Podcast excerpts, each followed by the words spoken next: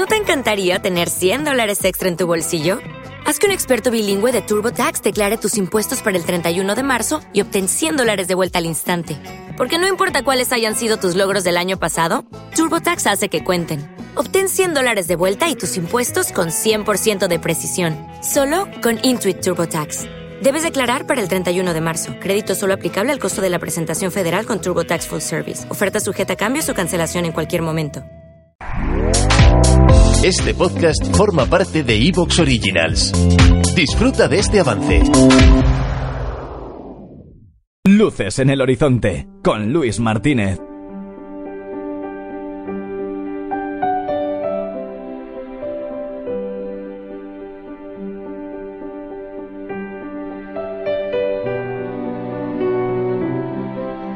Hoy en nuestros capítulos de biografías nos acercamos al soul, nos acercamos a una música fantástica y maravillosa, de la mano, de la voz, de uno de sus más grandes exponentes, el genial, único y seguramente irrepetible, Marvin Gaye.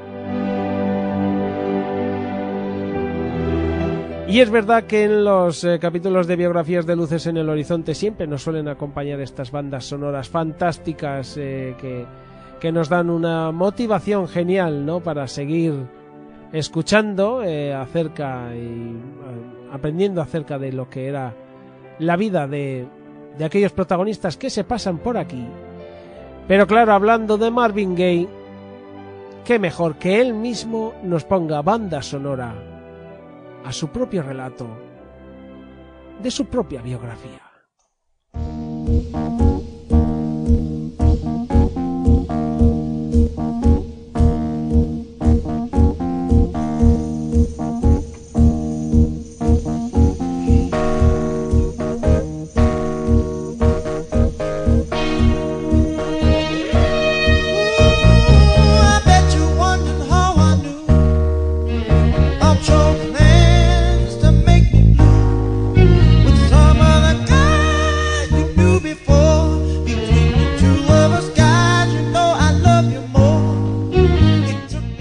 Yo creo, esto es una suposición personal, pero pienso que te guste la música que te guste, es imposible que esto no te entre de una forma súper suave en el oído.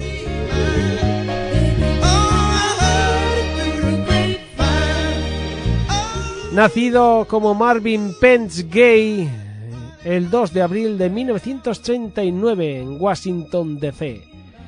Se llamaba con su padre y ese apellido gay eh, ya le trajo problemas desde el principio del colegio. Sí, porque se apellida gay, eh, G-A-Y. Y fue él, años después, quien le añadió esa E final, ¿no? Para, para que.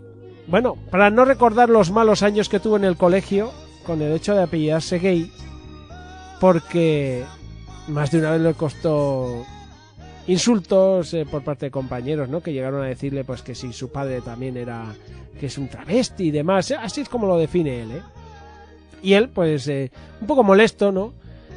Eh, pues le quitó, le quitó, no le añadió, en este caso, una E final, y así Marvin Gaye se convirtió en Marvin Gaye. Bueno, su padre era un pastor de la iglesia pentecostal y su madre llamada Alberta, era una mujer de la limpieza doméstica. Sus padres se casaron en 1935 y ya enseguida su padre Marvin Senior dejó bien claro que era alguien peculiar. Y es que Alberta tenía un hijo de una relación anterior, un hijo llamado Michael. Marvin Senior dijo que era incapaz de criar al hijo de otro hombre, que eso no iba con él y le obligó a dejar a su hijo Michael con su cuñada. La familia Gain crecieron en los Fairfax Apartments en el área de Southwest Waterfront, en el barrio pobre de esta ciudad de Washington. El matrimonio tuvo varios hijos, a Jean, a Marvin Jr., a Frankie y a Siola. Ojo a la hipocresía de Marvin Sr., del padre, que tuvo un hijo extramarital con una de sus varias aventuras, que por lo visto tuvo varias, eh, y un hijo llamado Antoine. Por lo visto, no se debió hacer mucho cargo de él. Los hermanos Gay, bueno, crecieron en un en un ambiente muy opresivo. El padre pentecostal, este pastor pentecostal, les obligaba a rezar muchísimo, era muy estricto, los sábados eran un auténtico infierno todo el día rezando. Además, no, le gustaba, eh, como la tradición manda, ¿no? En la tradición cristiana, ir a iglesia los domingos, rezar los domingos, ¿no? Él los sábados los machacaba por los vistos. Sin embargo, el estar tan cerca de una iglesia a Marvin Jr. no le vino mal, para algunas cosas. Porque ¿qué hizo? Estar muy cerca del coro de la iglesia desde que tenía tres años. Y es que, al menos, la música, la música que estaba ahí en ese coro, le ayudaba como vía de escape de esa cruda realidad, de esa dura realidad que tenía en el hogar. Era tan dura que aseguran los hijos, eh, los hermanos de Marvin, que cuando el padre les preguntaba sobre pasajes bíblicos y no sabían responder eh, de una forma certera, pues recibían golpes, recibían eh, bofetadas, recibían, bueno, incluso palizas, ¿no? Llegó a decir que mm, Marvin, que, bueno, desde, desde muy temprana edad hasta que fue adolescente, su vida estuvo llena de azotes brutales. Así los definió él, una y otra vez. Llego a decir, vivir con mi padre era como vivir con un rey, un rey del todo cruel, cruel y todopoderoso. Hay quien dice que precisamente haberse criado con un padre tan autoritario, con, con el que siempre quería, digamos, tener una enfrentación para para revertir ese poder que tenía. Convirtió a Marvin en alguien que no le gustaba mucho ni la autoridad ni las reglas y que quizá por esto más de una vez se vio afectado en su vida profesional. Cuando Marvin abandonó la escuela secundaria lo hizo para unirse a la Fuerza Aérea, pero por lo visto no tardó mucho en ser despedido. ¿Por qué? porque precisamente tenía algún tipo de problema para, para estar continuamente recibiendo instrucciones y órdenes. Pero amigo, el ejército es así. Así pues, eh, su vida empezó en las esquinas de las calles y lo hizo con un grupo llamado Doo-Wop, eh, con un grupo de, eh, de Doo-Wop, del estilo Doo-Wop, perdón, llamado The Rainbows, era 1955. Ese chaval, ese Marvin Gaye Jr., cantaba muy bien. Esto llamó la atención de Harvey Fuqua, quien se lo llevó a su grupo The Manglows. The Manglows o The New Manglows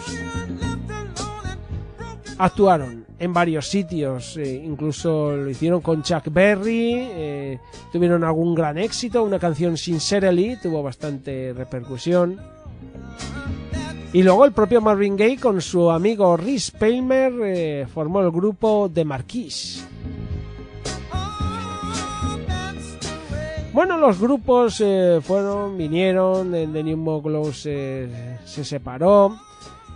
Y el propio Foucault llevó a, a Detroit a, a Marvin.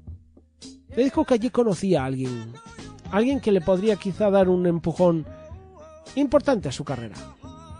Berry Gordy, el fundador de la Motown. O Motown, perdón, Motown. Por lo visto, a Gordy, eh, esa gracia que tenía ese cantante tenía una fuerza vocal que a él le, impresionó. Marvin Gaye le entró enseguida por el ojo a Berry Gordy. Y enseguida, enseguida quedó impresionado. Sí, señor. Foucault lo llevó a su casa, a casa del presidente de la Motown, y Berry Gordy quedó impresionado por Marvin Gaye. Enseguida le hizo firmar un contrato con Tamla, una de las filiales de la Motown, y bueno, pues siguió ahí esa carrera, eh, intérprete de principio de jazz. Eh, eh, al principio se dice que Marvin Gaye no tenía ninguna ninguna apetencia por ser cantante de soul o de o de eh, blues, ¿no? esto sin más, ¿no? No le hacía mucha gracia. Hay un episodio bastante curioso, ¿no? Y es que hubo un tiempo indeterminado en el que Marvin Gaye, eh, al que la música, digamos, no le estaba dando de comer, pues eh, se atrevió con el fútbol profesional, con el fútbol americano. E incluso intentó ser un receptor eh, de, los Detroit Lions. Pero por lo visto ya era demasiado mayor cuando fue a hacer las pruebas y el propio entrenador Joe Smith lo descartó. Por cierto, es verdad que la vida amorosa de Marvin Gaye ha sido muy movida. Fijaos, en 1963 se casó con Anna Gordy. Se enamoró de la hermana de, del presidente de la Motown. Eh, era 17 años mayor que él, Ana. Pero bueno, se casaron y, y estaban bastante bien y con el sueño de Marvin Gaye que tenía siempre el nombre de Nat King Cole en la cabeza. Quería ser el nuevo Nat King Cole. Quería cantar baladas románticas, canciones suaves. Pero sin embargo este amor eh, no funcionaría, eh, se separaron en 1973, aunque no se acabaron de divorciar hasta el 77, pero sus últimos años pues no, no fueron bien, la verdad. Hubo muchísimos rumores a lo largo de, de la carrera de, Marvin Gaye acerca de si tenía affairs con una, si tenía esta era su amante, no era su amante. Además, como tenía muchas canciones de, de duetos, se le atribuían este tipo de relaciones románticas con sus compañeras, con Mary Ware. ¿Te está gustando lo que escuchas? Este podcast forma parte de Evox Originals y puedes escucharlo completo y gratis desde la aplicación de Evox. Instálala desde tu store y suscríbete a él para no perderte ningún episodio.